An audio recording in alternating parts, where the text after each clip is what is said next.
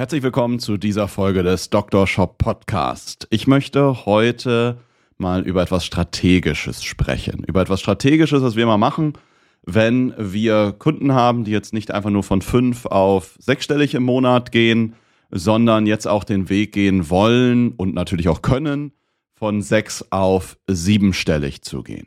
Denn gerade in der Phase ist es besonders wichtig, dass wir den Kunden nicht einfach nur fachlich im Bereich Conversion-Optimierung, Google Ads, Meta-Ads, Native-Ads, E-Mail-Marketing und Co. betreuen, sondern dass wir auch immer einen strategischen Weitblick mit drin haben. Da hatte ich gestern wieder einen Call mit einem Kunden von uns, die sind jetzt im April äh, mit uns gestartet in der Conversion-Optimierung im Google Ads-Bereich und sind jetzt so von 40.000 auf 170.000 Monatsumsatz gegangen, jetzt in knapp einem halben Jahr. Also schon eine ganz gute Wachstumskurve. Und Ziel ist es jetzt halt innerhalb der nächsten neun bis zwölf Monate so die halbe Monatsmillion zu knacken. Also vielleicht nicht ganz auf siebenstellig im Monat zu gehen, aber in 2024 auf jeden Fall Multimillionen Shop-Umsätze zu machen. Und da hatte ich gestern mit diesem Kunden, die sind so im Heizungssanitärbereich, ähm, hatte ich einen Strategie-Call. Wir machen das dann ähm, mit einigen Kunden, dass wir einmal im Monat zum Beispiel, uns explizit nur dafür die Zeit nehmen und dann nur mal strategisch aufs Unternehmen schauen. Und da möchte ich dich heute mal mitnehmen, wie sieht sowas aus und auch, wenn du jetzt gerade an dieser Stelle stehst, ja, sei es, du bist jetzt vielleicht gerade kurz vor konstant sechsstellig im Monat oder äh, bist schon sechsstellig und willst jetzt halt auf siebenstellig im Monat gehen, ähm, welche Fragen solltest du dir stellen, damit du nicht gegen irgendeine so Wand läufst oder in so eine Sackgasse reinläufst. Ja, damit das Wachstum weiterhin stetig und konstant laufen kann mit einer guten Profitabilität, mit zufriedenen Kunden und du einfach nicht irgendwelche Probleme hast, die dir am Ende viel Geld und auch viel Zeit im Wachstum kosten können. Und da will ich dich jetzt mal mit hier reinnehmen. Das Ganze bilden wir dann immer ab in einem sogenannten Online-Shop Strategy Canvas. Das heißt, wir haben am Ende des Gesprächs immer so auf einer großen Folie, ähm, wir haben dann immer ein Google Slide Deck, äh, auf einer großen Folie dann aber zusammengefasst, was denn jetzt in welchen Bereichen des Unternehmens wichtig ist. Und da möchte ich dich jetzt mal hier ja in diesem Podcast in Sprachform einmal durchführen. Und da gibt es so vier Bereiche, in die wir reingehen. Das erste ist so einfach mal so aus der Vogelperspektive das Unternehmen betrachtet. Dann der zweite Bereich ist so der Bereich Shop. Der dritte Bereich ist eher so der Bereich Traffic im Wesentlichen. Und der vierte Bereich äh, sind einfach nochmal weitere Themen. Gibt sonst noch abseits von dem, was wir jetzt noch nicht besprochen haben, noch andere Engpässe oder Punkte, die noch wichtig sind. Ja, kann auch manchmal rechtliche Sachen sein, Pläne, ähm, andere Sachen, die sich äh, da vielleicht jetzt gerade noch ähm, auftun. Ja, fangen wir mal mit dem allerersten Bereich an, nämlich erstmal so den Shop mal so aus der großen Vogelperspektive zu betrachten. So, eine Frage im Gespräch war denn jetzt erstmal, wie ist denn jetzt gerade überhaupt die Marktentwicklung? Ja, grundsätzlich die letzten 12, 18 Monate ist ja insgesamt jetzt nicht mehr die Zeit im E-Commerce, wo alles wächst, wächst, wächst, wächst, wächst, sondern dieser Trend, den wir vorher über 20 Jahre eigentlich hatten, dass jedes Jahr 10 oder 20 Prozent Wachstum einfach von alleine passiert sind, ohne dass ich irgendwas tun musste, einfach weil immer mehr Menschen online gekauft äh, haben. Das ist jetzt gerade durch die geringere Kaufkraft, immer skeptischere Menschen und so weiter, auch immer mehr Online-Shops, die es gibt. Jetzt zumindest die letzten 12, 18 Monate vorbei gewesen. Jetzt gerade geht es wieder aufwärts. Ja? Darum geht es aber nicht unbedingt, sondern auch jetzt speziell auf diese Branche bezogen. Und auf diese Branche bezogen, klar, die Branche leidet natürlich ein Stück weit unter der schwächenden Baubranche. Aber jetzt mal overall ist es jetzt so, dass von Oktober bis Dezember eigentlich die aller, allerbeste Zeit im Heizungsmarkt ist. Ja.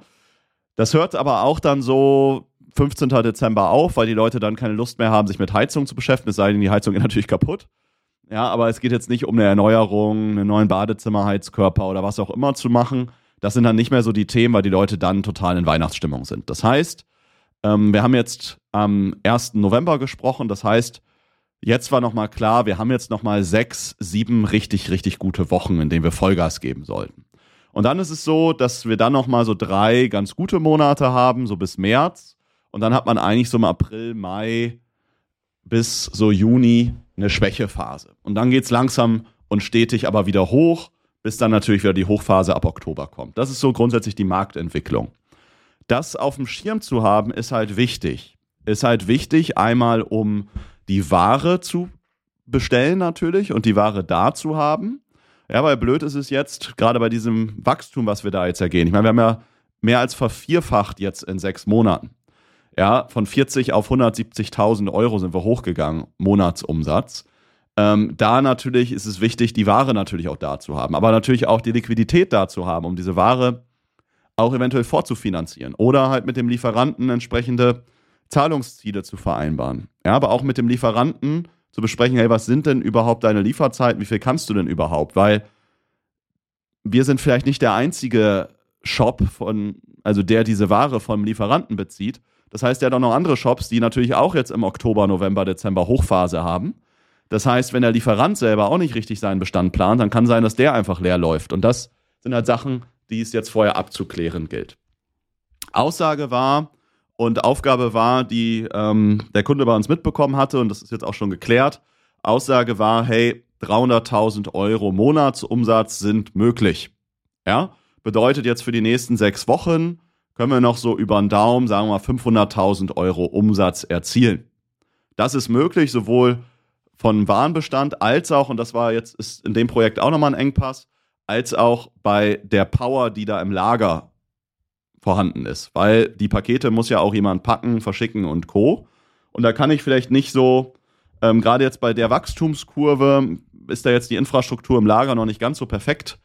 Ähm, bedeutet, äh, da gibt es gerade einfach eine Person, die die Pakete packt, hauptsächlich. Ja, und da ist natürlich jetzt das Risiko, wenn diese Person jetzt krank wird, ähm, dass dann plötzlich das Lager irgendwo stillsteht. Das heißt, auch da, wie du siehst, Flaschenhals, Achtung, Achtung, Alarmstufe wir brauchen da eine Redundanz jetzt im Lager. Einmal natürlich, um mehr Pakete zu verschicken, aber auch, was ist, wenn da mal einer ausfällt? Ja? Das heißt, das hat jetzt höchste Priorität, da jetzt nochmal Personen zu bekommen, ja, über Kontakte, die wir haben, Kontakte, die der Kunde hat, ähm, Kontakte zu anderen Fulfillern und Co.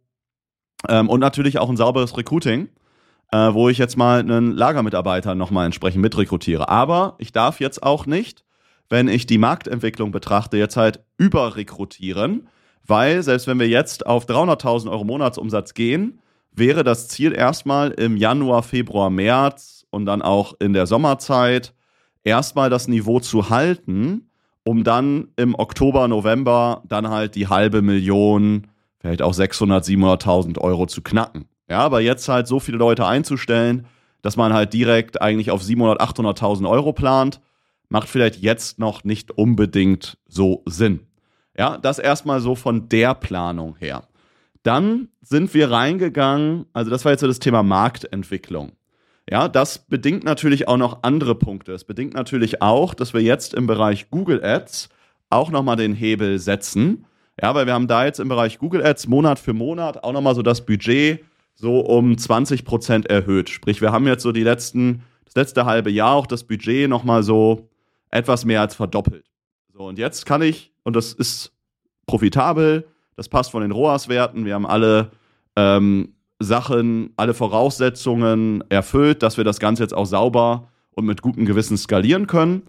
Ähm, jetzt ist es aber natürlich wichtig zu gucken, wie viel mehr Gas können wir da jetzt noch geben, wie viel mehr Dampf auf den Kessel geht. Und da ist jetzt einfach der Plan, hey, lass uns da Gas geben, solange es halt weiterhin ähm, auf ungefähr diesem ROAS bleibt, den wir gerade haben. Ja.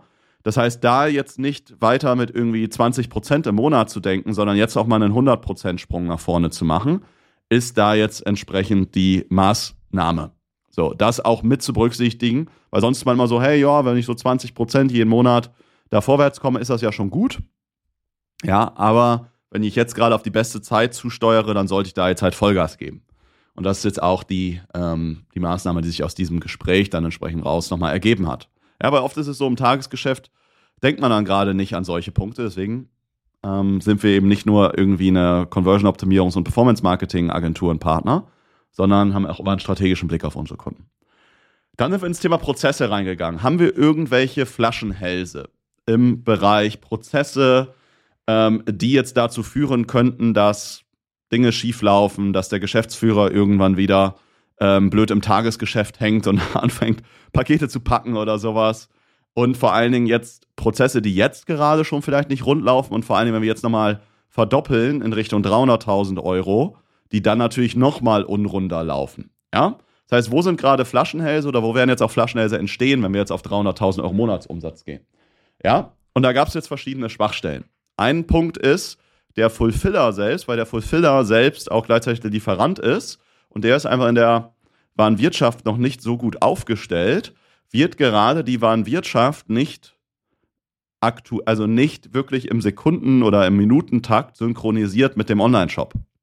Das bedeutet, was ab und an passiert, jemand bestellt eine Heizung, im Shop steht zwar drin, hey, die Größe 140 mal 60 ist verfügbar, aber die ist vielleicht schon ausverkauft, weil sie vor vier, fünf Stunden äh, die letzte Heizung rausgegangen ist. Ja, das heißt, da steht einfach noch nicht die Infrastruktur, dass das Ganze sich sauber, der Fulfiller, seinen Bestand mit unserem Shopify-Shop entsprechend synchronisiert. Ja, ganz, ganz wichtig, weil das Ganze führt natürlich zu Unzufriedenheit beim Kunden. Aktuell wird das Ganze so gelöst, wenn sowas passiert, die Bestellung geht durch, dann wird der Kunde kontaktiert dann wird dem Kunden entweder das Angebot gemacht, hey, bestell eine kleinere Größe, dann kriegst du das gut geschrieben. Oder du kannst die nächstgrößere Größe bestellen, sogar für den gleichen Preis. Bedeutet aber natürlich, dass ich dann mal 20, 30 Euro Marge bei der Bestellung verschenke. Und es ist ja auch jedes Mal manueller Aufwand. Also, kurz gesagt, einfach nicht so geil und nicht so clever.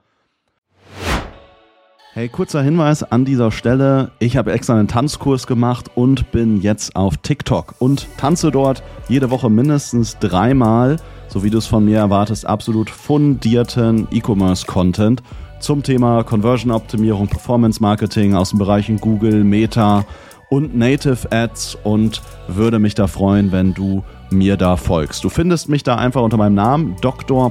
Sebastian Decker zusammengeschrieben, also dr Sebastian Decker. Jedes Video hat gerade schon so Minimum 500 bis teilweise anderthalbtausend Aufrufe, aber die Followerzahl lässt einfach noch absolut zu wünschen übrig. Und da würde ich mich freuen, wenn wir uns auch da regelmäßig sehen. Also dr. Sebastian Decker bei TikTok. So, da sind wir jetzt aber gerade dran, ja, und sind da jetzt gerade dran, da auch die Prozesse nachzuziehen, dass das Ganze läuft, ja läuft äh, über die JTL-Wavi, dann in Kombination mit Shopify, ähm, sodass da die Leute dann entsprechend gut damit arbeiten und dann das aber auch sofort mit Shopify synchronisiert wird. Ja? Also ganz wichtiger Punkt, weil das wird garantiert irgendwann zu Problemen führen und bedeutet jetzt schon, dass jetzt auch der Geschäftsführer ab und zu mal selbst das Telefon in die Hand nimmt, um halt mit Kunden zu sprechen. Und das ist einfach nicht wirklich wertschöpfend. Ja? Dann einen weiteren Engpass, den wir im Bereich Prozesse haben, ist das Thema Support. Aktuell läuft das Ganze so, dass der Geschäftsführer und ein weiterer, ich nenne es mal Heizungsbauer oder Heizungssanitärexperte im Grunde das gesamte Fachwissen in sich tragen. Bedeutet, wenn es Supportanfragen gibt, die jetzt abseits davon sind, wie wo ist mein Paket oder sowas, ähm, sondern es sind fachliche Fragen, dann sind das die einzigen beiden, die das Ganze beantworten können. Ja? Und wenn wir jetzt natürlich, wir haben jetzt eh die Bestellung schon vervierfacht, und wenn wir jetzt nochmal verdoppeln, haben wir insgesamt ja in, einem, in den letzten sieben, acht Monaten das Ganze eigentlich verachtfacht.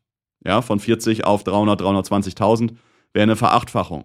Und das führt natürlich am Ende auch, ähm, ja, vielleicht nicht immer zu einer Verachtfachung der Support-Tickets, aber zumindest zu einer Verfünf-, Versechsfachung.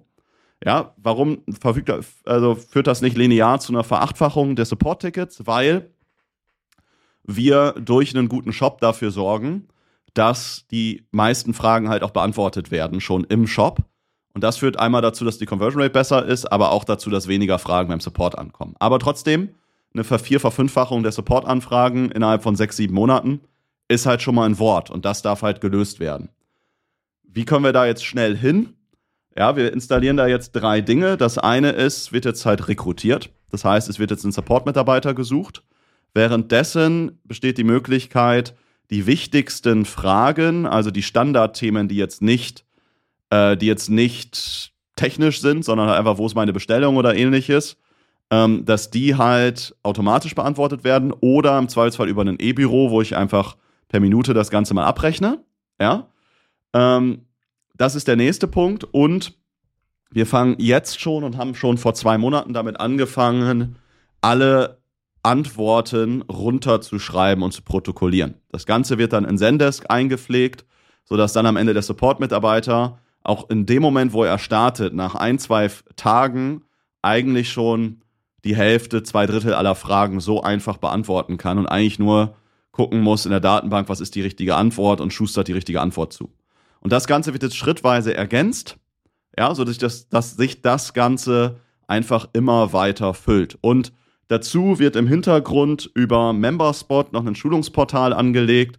Bedeutet jedes Mal, wenn der Geschäftsführer oder der, ähm, ich nenne jetzt mal Heizungsexperte, etwas machen, wo sie denken, das wird nochmal in Zukunft erforderlich werden, dann nehmen sie einfach davon gerade ein Video auf. Also schmeißen Loom als Tool zum Beispiel an, machen eine, Bildschirmauf eine Bildschirmaufnahme oder Snagit oder sowas, äh, erstellen davon ein kurzes Erklärvideo. Das kann ich ja machen, während ich die Tätigkeit mache.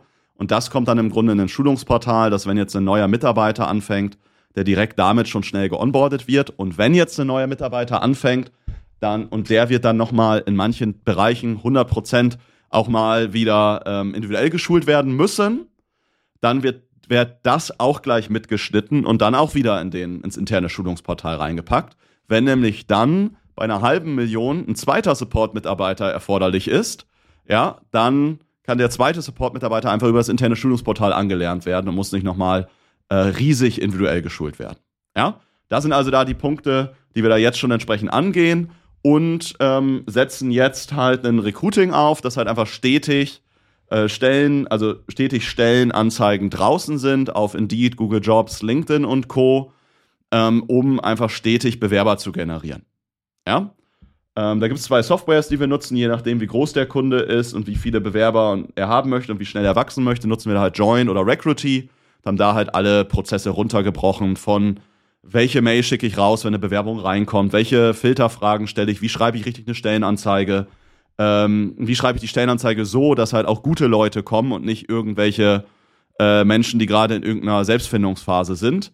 Ja, ähm, weil du willst ja am Ende lo loyale, clevere Leute haben, ähm, die aber vielleicht auch sogar ein Stück weit langweilig sind und deswegen happy sind, wenn sie einfach in ihrem normalen Angestelltenverhältnis sind. Ja, da haben wir alles im Grunde runtergebrochen von Absagemails, ähm, wie du richtig entscheidest, welche Bewerber du aussortierst und so weiter und so fort. Und das implementieren wir da jetzt in dem Unternehmen. Ja. Gut, das war so der Bereich Prozesse und jetzt bin ich schon mal reingesprungen so in den Bereich Recruiting. Das heißt, wir haben darüber gesprochen, Recruiting technisch, welche Engpässe gibt es da jetzt in Zukunft? Wie sieht's aus mit der Personalplanung? Weil ein Thema kam jetzt auch noch auf. Wir wollen im nächsten Jahr ähm, auch den B2B-Bereich stärken und das ist halt gerade vertriebsmäßig auch dann abhängig vom Geschäftsführer und vom Heizungsexperten, weil die die einzigen sind, die natürlich mal mit einem Elektriker oder einem Heizungsbauer sprechen können und den überzeugen können, warum deren Heizungen so gut sind. Das heißt, da gehen wir auch jetzt schon auf die Suche nach einer Person, die eine gewisse Fachexpertise mitbringt, ein gewisses technisches Verständnis, auch wenn wir sagen, hey, wir brauchen diese Person vielleicht erst in fünf oder sechs Monaten, aber wir können ja jetzt schon mal die Stellenanzeigen aufsetzen. Und sollte jetzt schon die ideal passende Person kommen, dann stellen wir die Person trotzdem ein, ähm, aber haben da jetzt erstmal keinen absoluten Hochdruck drauf und Hochdruck können wir dann halt im Januar ähm, 2024 dann da entsprechend draufgeben. Ja? Dann ähm, letzter Bereich hier aus der Vogelperspektive ist dann der Bereich Finanzen und Liquidität. Ja, das heißt, wir schauen dann, wie sieht gerade die Liquiditätsplanung aus, ähm, wie viel ähm, Liquidität oder Cashflow ist vor allem jetzt auf die letzten Monate reingekommen. Was gibt es vielleicht noch für größere Investments, die demnächst getätigt werden sollten? Kann ich das alles mit, der, mit dem bestehenden Cashflow, mit dem bestehenden Cashbestand auch tragen? Äh, wie sehen grundsätzlich Zahlungsziele und Co. aus? Gegebenenfalls kann man Optimierungen machen. Ich sage mal jetzt mal nur kleine Optimierungen, zum Beispiel in Adspend über eine Amex Platinum laufen lassen, sodass ich erst innerhalb von 60 Tagen mein Adspend bezahle, dann kommt ja das Geld über die Kunden eh schon wieder rein. Also da kann man bestimmte Optimierungen machen, die wir dann entsprechend angehen. So, das war jetzt schon mal Teil Nummer 1 und ich sehe schon, ich habe jetzt hier schon wieder 19 Minuten darüber gesprochen, aber ich glaube, ultra spannend wahrscheinlich auch nochmal für dich hier an der Stelle, dir einfach mal einen kleinen Einblick oder auch einen sehr spezifischen Einblick hier in ja, unsere Arbeit und auch in die Shop-Skalierung zu geben. Ja, mir ist einfach wichtig, das auch mal transparent zu teilen, um dir auch mal ein Gefühl zu geben, was ist wichtig, weil ich sehe da draußen immer wieder Botschaften, ja, wir bringen dich von sieben auf achtstellig. Und was ich dann aber leider mal wieder mitbekomme, ist, dass dann doch immer mal wieder diese Menschen, die mit den entsprechenden E-Commerce-Guru da zusammengearbeitet haben, am Ende zu uns kommen und wir dürfen dann halt den Karren aus dem Dreck ziehen.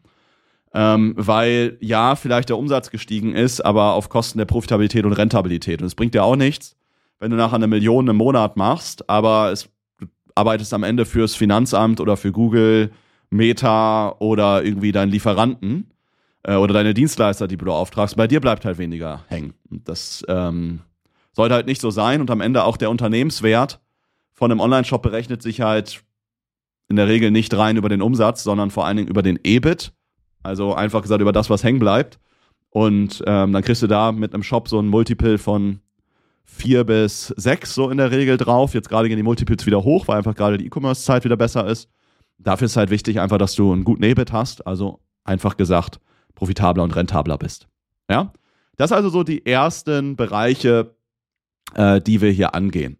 Ich würde an der Stelle, weil wir jetzt gerade schon bei äh, einer recht langen Folge sind, würde ich an der Stelle mal einen Cut machen und würde dann im zweiten Teil in den Bereich Shop und in den Bereich Traffic reingehen. Und last but not least ähm, fragen wir dann halt nochmal so die äh, anderen Themenengpässe ab, die es vielleicht auch noch geben könnte. Also, freue mich, wenn wir uns dann in der nächsten Folge wiedersehen.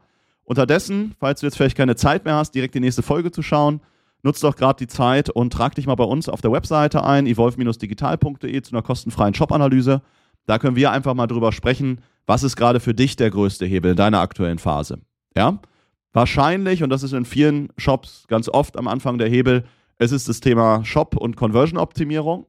Aber das kann ich jetzt natürlich so von außen pauschal nicht sagen. Das schauen wir uns mal im Gespräch an und können dann natürlich auch gucken, wo können wir dich dabei unterstützen, welcher Phase bist du gerade, was sind deine Ziele und was sollten da die Schritte sein, damit du deine Ziele entsprechend auch erreichst. Ja? Ist es jetzt erstmal, dass wir uns zwei, drei Monate rein auf die Conversion-Optimierung fokussieren, sollten wir parallel in das Thema Google Meta Native Ads reingehen, ist es E-Mail-Marketing, das können wir da genau besprechen. Melde dich dazu gerne einfach mal über unsere Webseite evolve-digital.de und dann können wir einfach mal äh, das Ganze für dich zusammen analysieren. Ich schaue mir da vorher deinen Shop an. Ähm, wir rufen dich vorher einmal an, gucken, ob das Ganze äh, im Wesentlichen passt, stellen dir auch nochmal Fragen, hey, was in deinen Augen wichtig ist, dass ich mich dann auch aufs Gespräch vorbereiten kann. Und äh, ja, dann lernen wir uns da auch gleich mal persönlich kennen. Ja, ansonsten freue ich mich, wenn wir uns in der nächsten Folge wiedersehen. Jetzt wünsche ich dir erst einmal einen guten Tag, viele Bestellungen, wo du auch immer gerade bist, gute Autofahrt, gutes Bügeln, Laufen, Spazieren gehen mit dem Hund, was auch immer. Bis zur nächsten Folge und bis demnächst. Mach's gut, dein Sebastian. Ciao.